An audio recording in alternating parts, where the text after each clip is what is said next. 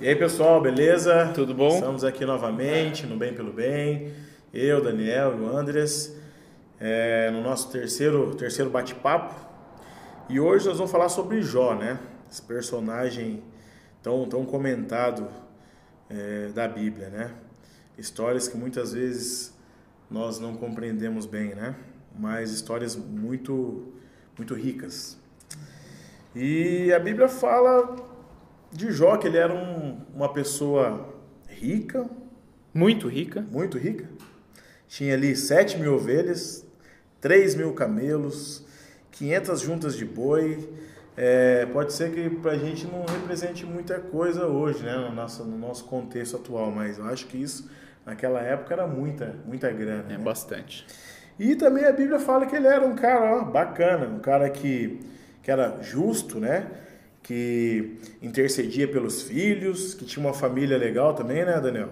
É, parece que a família se visitava uns aos outros, né? Um ia fazer festa na casa do outro, então parece que eles estavam bem. Interessante. Aí, no versículo 6, se você quiser ler junto comigo, Jó capítulo 1, versículo 6 diz assim: Num dia em que os filhos de Deus vieram apresentar-se perante o Senhor, veio também Satanás entre eles. Acho que eu vou dar um break aqui. Satanás, não estou entendendo muito essa história aqui, Daniel. E quem são os filhos de Deus, né? Os filhos de Deus e Satanás veio diante de Deus. É, o que, o que na verdade se entende sobre esse verso é que Deus tem vários mundos criados. Né? Esse, esse aqui é o melhor verso para mostrar que Deus tem uh, uh, criaturas, mundos, filhos. A criação dele não se limitou somente à Terra. Não. Uhum. E dá a entender que Deus, é, vira e mexe, ele tinha ali uma reunião ali, não sei, de planejamento, de, de conversa, enfim, em que o representante de cada uma desses, desses mundos, dessas civilizações, vinham conversar com Deus. Era uma reunião entre uh, os, os, representantes dos mundos criados. Né? E aqui, Satanás se coloca no meio deles. Aqui é interessante a gente notar uma coisa.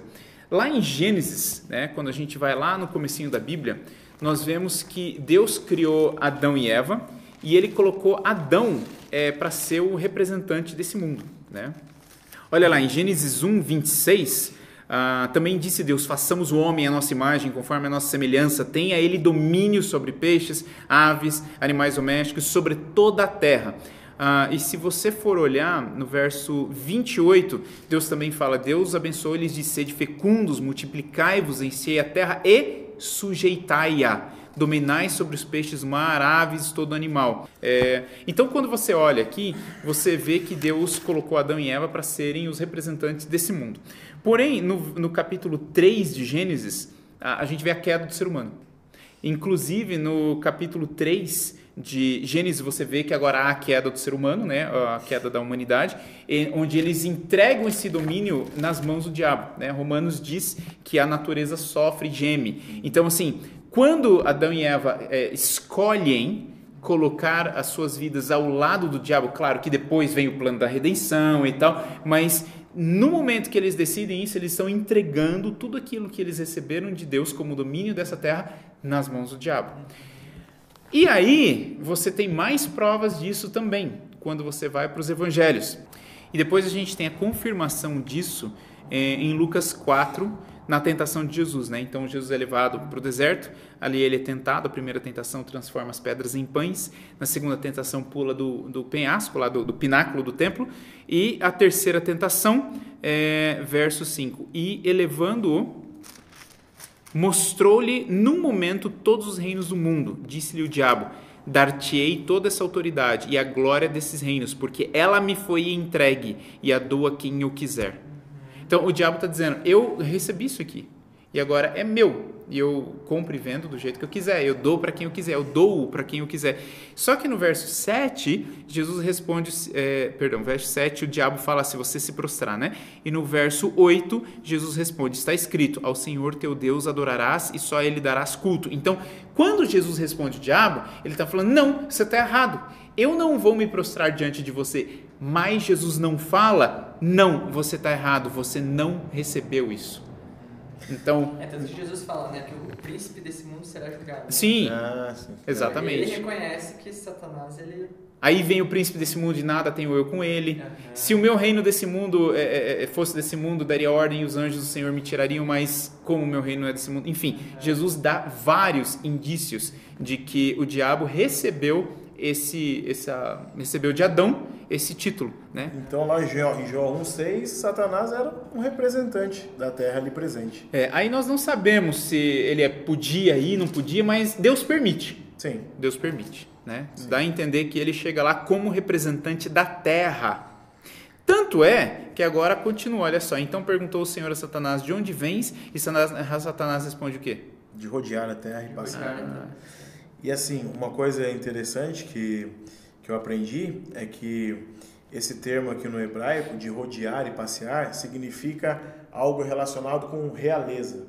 Né? Lá na cena, quando Davi passeava que ele viu a Betseba, ele era um, no sentido de, de, ele ser o rei e estar tá passeando. Uhum. E é mais ou menos a mesma expressão que Satanás usa aqui, de rodear e passear como o rei, o rei. como a realeza, como fazendo parte da, da realeza daquele lugar. Né? Tudo bem, será que eu não posso dizer então que quando Deus pergunta, ele está perguntando da onde você vem, ou seja, por que, que você acha que você pode estar aqui, representando quem você está aqui? E ele fala, venho como representante da terra ou seja, aquele que tem a, o Sim. domínio da terra. Sim. Só que tem um, uma coisa pior ainda em tudo isso, porque quando ele fala isso, ele ainda fala e passear por ela.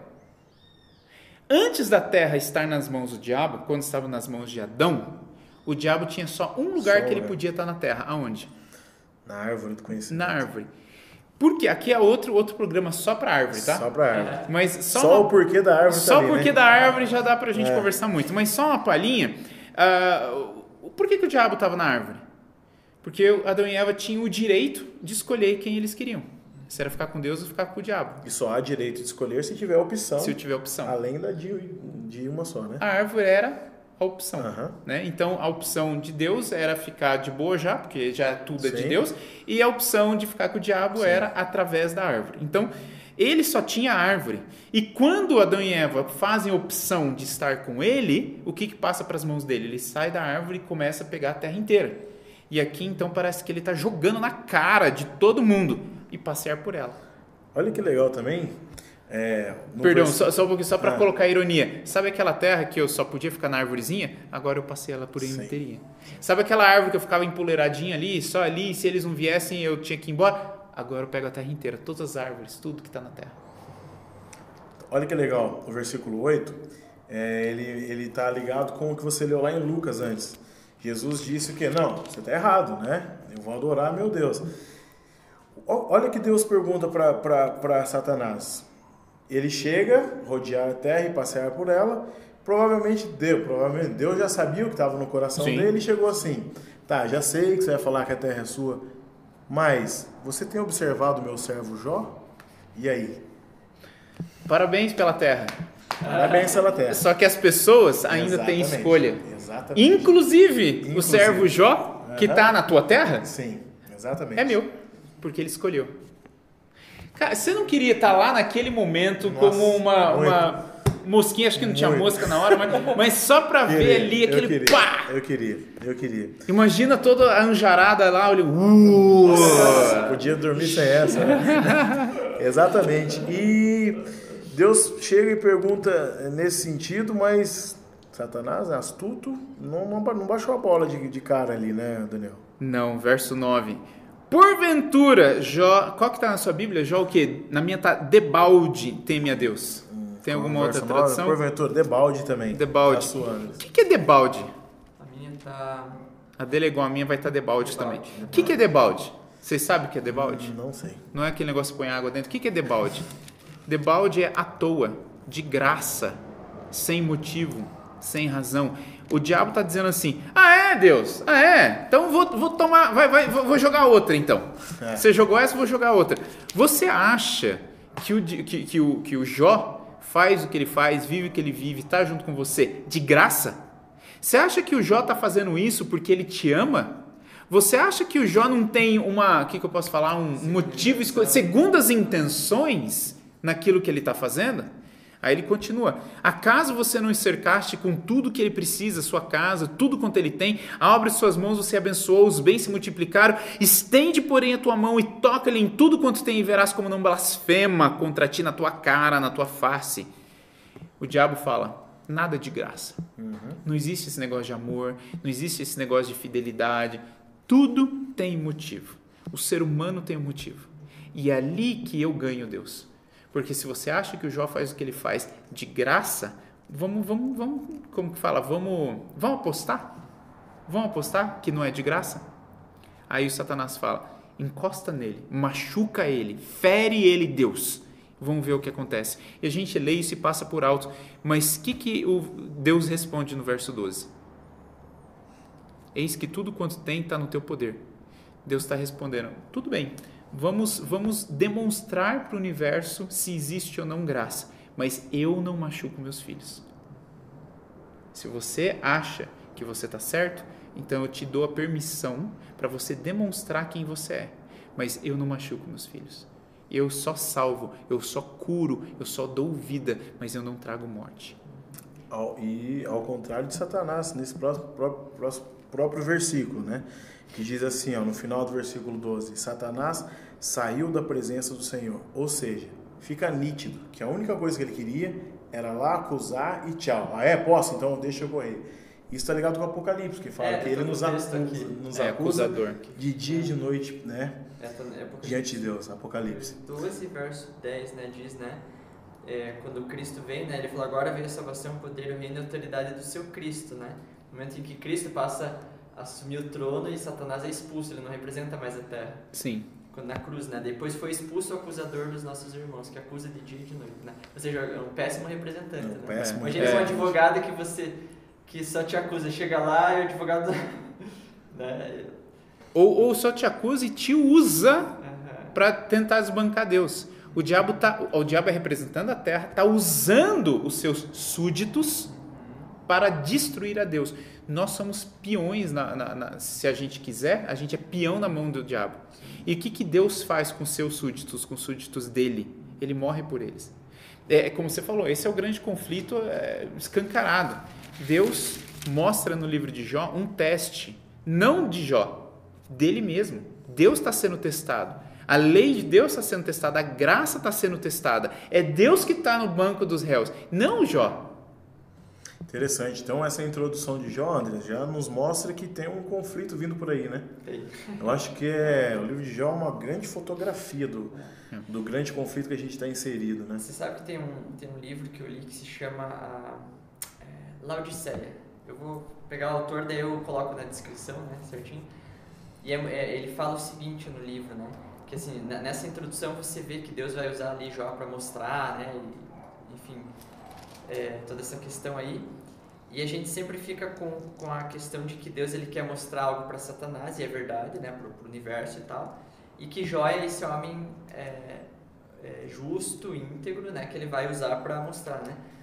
Porém, a gente vai ver ao longo do livro, o autor mostra que também Deus queria trabalhar algo em Jó. Uhum.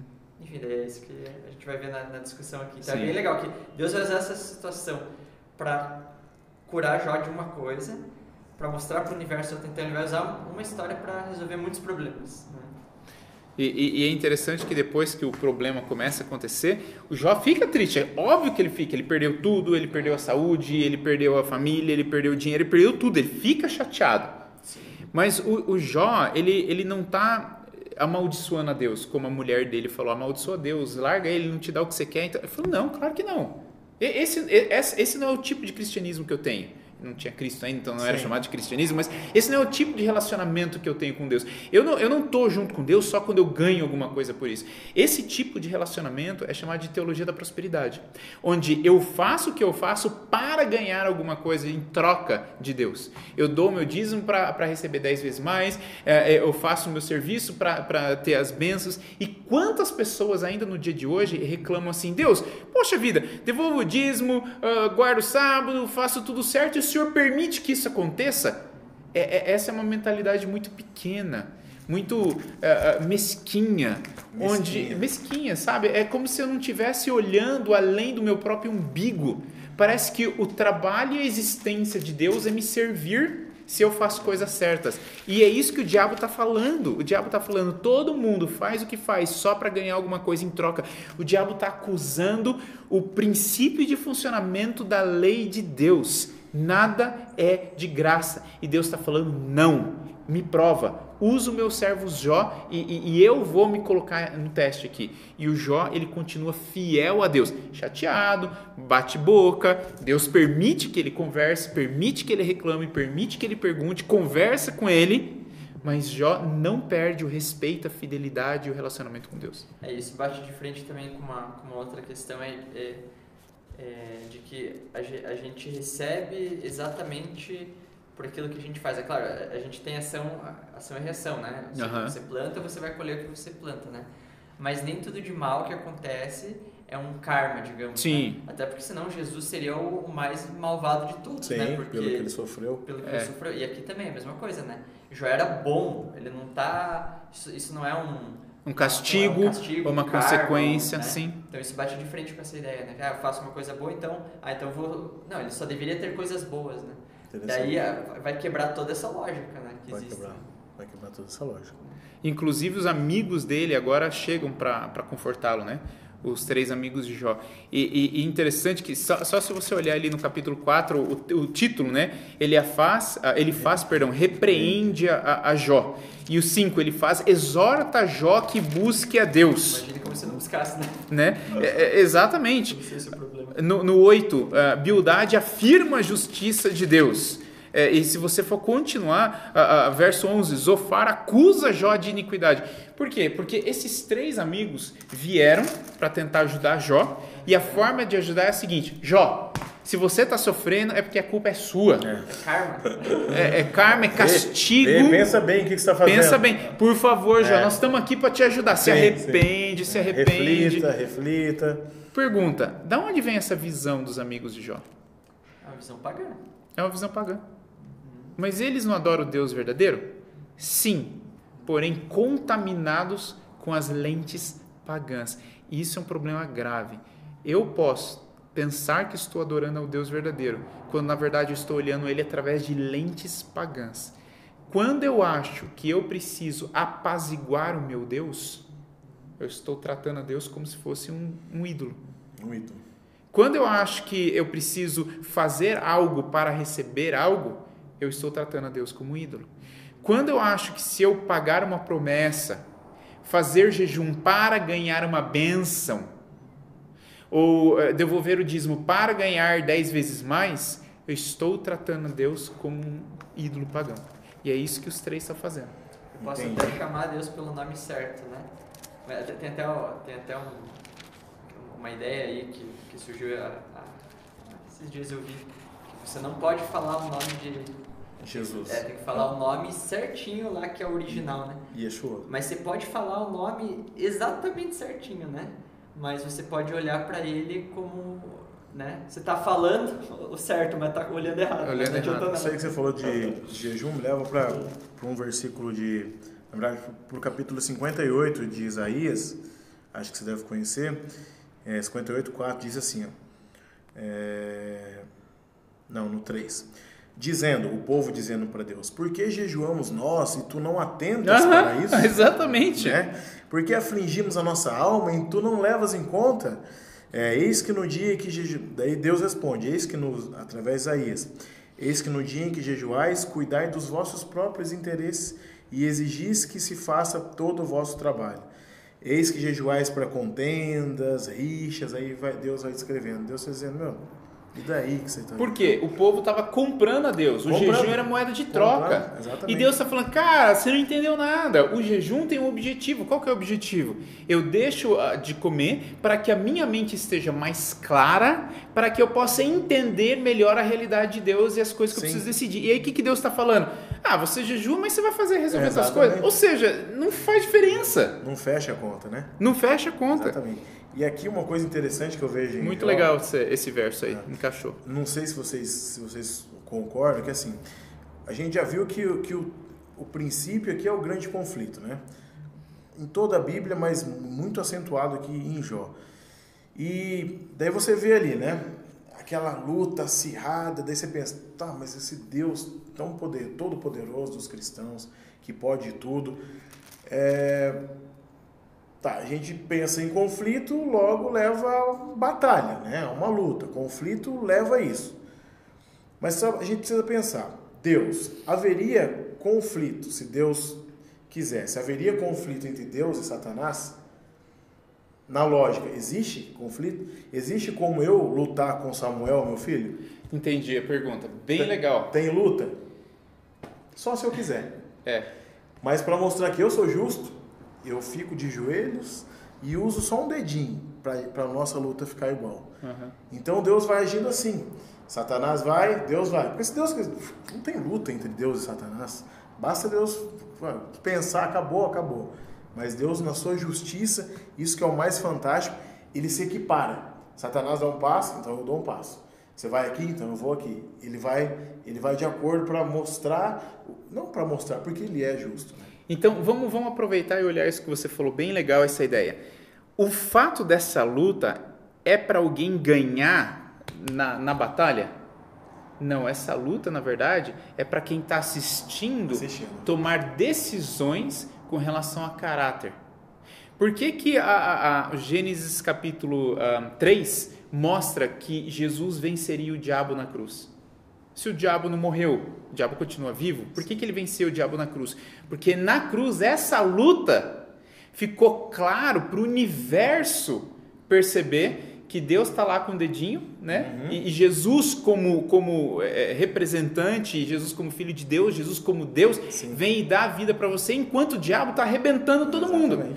Então, essa luta não é tanto física ou de poder, Sim. essa luta é de caráter. Caráter. É uma luta, eu posso até é, é, pedir licença para usar uma palavra, é uma luta de marketing. Uhum é o seguinte: em quem você vai votar? Exatamente. É, você tem certeza que você quer continuar a ficar do lado do diabo? Olha o que ele faz. Exatamente. Olha o que ele faz até agora.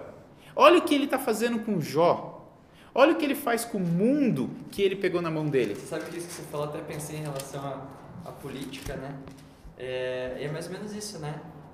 Talvez se muitos governantes não tivessem a oportunidade de governar partidos e tudo mais, talvez ficasse no coração dos seres humanos. Ah, mas se eles governassem, ia mudar tudo. E não mudou porque eles não governam. Então tá. Então você vê, né? Você vê até no Brasil, você vê diversos partidos. Não, tem uma época que é de um partido, tem uma época de outro. É como se né, quisesse dar por. Ó, vejam aí por vocês mesmos, né? Então, e, é e olha que você não. falou, que você, você, entendeu. Ah, se ele governasse ia mudar tudo. Ah. O diabo falou, se eu governasse ia mudar ah, tudo. Deus então falou, tá. então tá. Tá bom. Vamos ver. E como o Tuba falou, Deus não podia fazer, ah, não, puf, tá sai daqui. É. Mas Deus falou, não, vamos lá. Vamos lá. Deixa, mostre então o que você pode fazer. Exatamente. Foi o que ele falou, diabo, então vai lá e mostra o que você pode fazer pelo Jó. Exatamente. E ele mostrou. Ele só arrebentou. E aí o que, que acontece? O que, que o Jó faz? Em, em, em, é, qual o contraste? Jó ele permanece firme é, é, com Deus. E tem uma parte interessante que eu queria ler aqui que é lá no meio do livro de Jó, Jó 19, verso 25. Olha que coisa mais linda. Eu acho que é, é, dá até um arrepio quando a gente vê esse, esse, essa resposta de Jó perante tudo que ele está sofrendo, o que os amigos estão dizendo, o fato dele não entender o que Deus está fazendo. Ele diz o seguinte: Porque eu sei que o meu redentor vive e por fim se levantará sobre a terra. Não importa o que está acontecendo. O que importa é que eu confio em Deus. Depois, revestido esse meu corpo, da minha pele, em minha carne, verei a Deus. Ele está dizendo assim: não importa o que está acontecendo agora, a eternidade está garantida. Sabe, às vezes a gente fica reclamando com Deus: ah, eu não tenho o que eu quero agora. Cara, Deus já resolveu o principal, que é a eternidade. Principal. No final vai dar certo. No final vai dar certo. Que diferença faz se eu duro alguns anos a mais ou a menos aqui nessa terra? Sabe, aquela, sabe quando seu filho reclama que ele queria ficar acordado mais cinco minutos para brincar e ele faz um, um escarcel? Sim. E você fala, filho, amanhã nós vamos para o parque, passar o dia no parque, cinco uhum. minutos agora. Sim. E, e só, só, terminar aqui, ele continua. E ele fala o seguinte: Veloei por mim mesmo, os meus olhos o verão e não outros. De saudade, olha isso, gente, de saudade me desfalece o coração. Jó ele não está fixado na lei. Jó não está dizendo, bom, eu fiz o certo, por que estou recebendo isso? Jó está dizendo, eu tenho saudade do meu amigo Deus. É isso, é esse é o foco de todo esse ponto. É ele tem saudades de alguém com quem ele tem relacionamento. Não, lindo. E pegando uma carona nisso que você disse, nesse, nesse versículo que você leu, eu também tenho um que me arrepia muito, é em Filipenses. Vamos dar aqui, Filipenses 1. 1,21. Filipenses 1, 21. Paulo diz assim: Porquanto, para mim, o viver é Cristo uhum. e o morrer é lucro. Mesma ideia. é a mesma ideia. É. Paulo estava no mesmo barco que o Jó. No mesmo barco. E, inclusive, Tuba, vamos perguntar: será que nós estamos nesse barco? será que o nosso cristianismo é, é, é, poderia passar pelo que o Jó passou e ainda ter saudade de Deus? Passar o que Paulo passou e ainda ter prazer em seja viver e ver Deus logo ou, ou é, viver e ver o evangelho aqui ou morrer e ver Deus mais rápido, né? Então, quando o nosso cristianismo está maduro, a ponto de Paulo, a ponto de Jó, nós podemos até ser usados e é o que dentro do grande conflito. Verdade. E o, o mesmo, ao mesmo tempo que isso é tão lindo e tão profundo, às vezes dá uma tristeza, porque muitas vezes não é essa mensagem que está sendo levada, né? Está sendo levada uma outra mensagem oposta a essa. Você precisa, você tem que ser feliz. Você aceitou a Cristo, você tem que ser feliz. Você, pô, mas tá com esse carrinho aí, cara é cristão, né? E o emprego, como é que tá? E não só nisso, em tudo. E, e não, não é isso, né? É, essa mensagem profunda, esse capítulo, esse versículo 25 de que você leu e do capítulo 19, ele não está sendo é, meditado, pensado e, e, e passado ao mundo, né? É, talvez nós tenhamos que amadurecer o nosso relacionamento com Deus. Sim. E colocar as prioridades em foco. Prioridades em foco. Você falou tudo. E até mesmo, se a gente não sabe, descobriu quais são as prioridades, né? Mas sabe o que é o pior de tudo isso, né?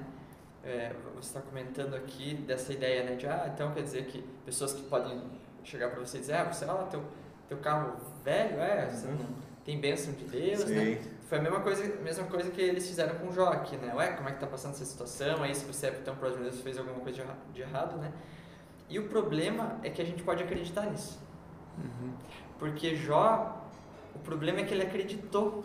E ele começa a, a, a, a entrar na, na, na, onda. Ele entra na onda total, tanto que ele começa a se justificar. Não, mas eu não fiz nada, mas olha só. Daí ele começa a falar com Deus: Deus, né? É, você acha em mim alguma coisa? Pô, eu sempre fiz tudo certinho. Mas ele o bom é que. Na, na ele deles. caiu. É, ele mas caiu. daí ele sai antes de, de é, ele é. ficar lá dentro enterrado. Ele, né? ele, joga meio que uma indignação ali no capítulo 21, É. não sei o título de vocês, diz assim: Jó descreve a prosperidade dos perversos. Ele está falando para Deus: ó, os filhos dos perversos, tá, tá, tá, e os caras são prósperos, e ele está descrevendo, como se Deus não soubesse. Né? Aham. Ele fala ali, mas, pô, e daí?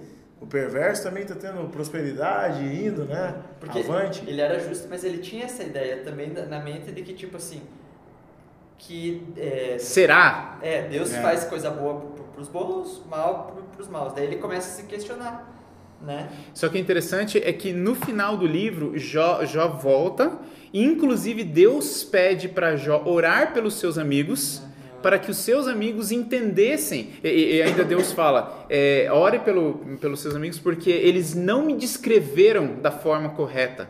Né? Então, é, Jó no final sai justificado até. Aham, Não, sim. E, e quando entra, tem um personagem novo que entra que é o Bildad, né? Porque quando, quando Deus ele vai aparecer para Jó, ele, ele dá bronca em todo mundo, né? Aham. Só que tem um personagem que ele não dá bronca, que é esse tal de Bildad, que acho que é no capítulo 25, né? É... Deixa eu ver. É, eu acho que é o, é o Bildad, né? Que é o último que aparece, né? Ou é o Il... Não, desculpa, acho que é o Il- Eliú, né? Então é Eliú, perdão, não é Bildad. Então, Eliú, ele aparece na história e ele é o único personagem que Deus ele não, não dá bronca. Uhum. E é muito interessante aqui, né, que Eliú, ele chega, né, no capítulo 32, ele diz assim, cessaram aqueles três homens de responder a Jó no tocante dele eh, ser justo aos seus próprios olhos. Então se acendeu a, a ira de Eliú, filho de Baraquel, né? Daí ele diz, né, acendeu-se a sua ira contra Jó, porque este pretendia ser mais justo do que Deus. Também a sua ira se acendeu contra os três amigos, porque, mesmo não achando eles o que responder, condenavam a Jó. Uhum. Eliú, porém, esperava para falar a Jó, pois eram de mais idade que ele. Vendo Eliú que já não havia resposta na boca daqueles três homens, e sua, é, sua ira se acendeu. Né? E aqui, Eliú, daí no capítulo 33, ele vai contestar Jó. É justamente esse pensamento que ele tinha, né? De tipo assim, ah, você acha que é, você é mais justo que Deus, então o que está acontecendo com você é, veja, você está você tá certo, você é justo, então isso não poderia acontecer com Deus, então Deus é o culpado, então quer dizer, você é mais justo do que Deus. Né? Ele, ele... E aí quando Deus aparece para Jó, acho que no capítulo... 38? É, 38, né? É o momento que ele não, ele não, ele não condena o que Eliu falou. Uhum. Porque Eliu estava certo, né? Uhum. A visão que Jó tinha sobre, sobre justiça, né? A questão da justiça própria. E é isso que Deus cura em Jó. E, e essa... essa... essa visão que ele tinha, né? De que porque, porque ele fazia coisas boas, então ele merecia algo, né? Uhum. Uma... E esse, esse, esse capítulo 38, o começo dele, esse aparecimento de, é, de Deus no meio de um redemoinho é uma coisa muito louca também. Porque se a gente for analisar a vida de Jó, né, nos, nos, em todos os capítulos anteriores, o capítulo 38 é quase o fim, é um redemoinho, né? E Deus aparece no redemoinho. No próprio redemoinho. Deus fala, é, aqui, é no redemoinho mesmo que, eu, que tô. tô. entendeu? É no redemoinho mesmo. Isso é, ensina muita coisa pra gente, que muitas vezes a gente pensa que né, a gente procura Deus, né, acha que Deus está habitando nos momentos de paz, nos momentos de prosperidade. Não, Deus está habitando com você também naquele no redemoinho. No meio da bagunça. No, momento da, no meio da bagunça. Né? É, exatamente. É, depois você vê aqui né, no capítulo 40, quando Deus aparece no redemoinho, depois toda essa situação, daí verso 3, né, 40 verso 3 diz assim, então Jó respondeu ao Senhor, sou indigno, o que, que eu te responderia, né? Diante da tua majestade, né? Põe a mão na minha boca, uma vez falei não replicarei, né? Aí depois no capítulo 42 ele se confessa, né? Então respondeu Jó ao Senhor, bem sei que tudo podes e nenhum dos seus planos pode ser frustrado. Ou seja, mesmo que eu não entenda que eu estou que eu, que eu tô passando, né? Eu entendo que o Senhor é maior, né? Eu não preciso questionar. Quem é aquele, como disseste, que sem conhecimento encobre o conselho? Na verdade, falei do que eu não entendia. Ele reconhece a sua ignorância. Então, às vezes a gente quer dar explicação para tudo que acontece, né? Ah, não, aconteceu alguma coisa na, na, vida do pastor Daniel, na tua vida. Não, vamos dar alguma explicação. É. Mas ele está reconhecendo, a gente é ignorante. A gente tem que reconhecer que Deus é. fixo em, em, Querer explicar. em resposta, né? É. E esquece das perguntas, né? A gente quer ter resposta e fica louco por resposta. E nem sempre. a gente quer enquadrar tudo na nossa lógica, né? É. Tipo assim, ah, se, vou tentar enquadrar aqui de uma, uma coisa que faz sentido, daí você acaba distorcendo quem é Deus, a situação, e você acha que, que é aquilo, né? E, é isso, né, galera? Ok. Eu acho que daria mais alguns programas sobre Jó, mas é. foi legal. Beleza, então, pessoal. Tudo de bom um aí para vocês e esperamos vocês no nosso nossa próxima conversa. Até Valeu. mais.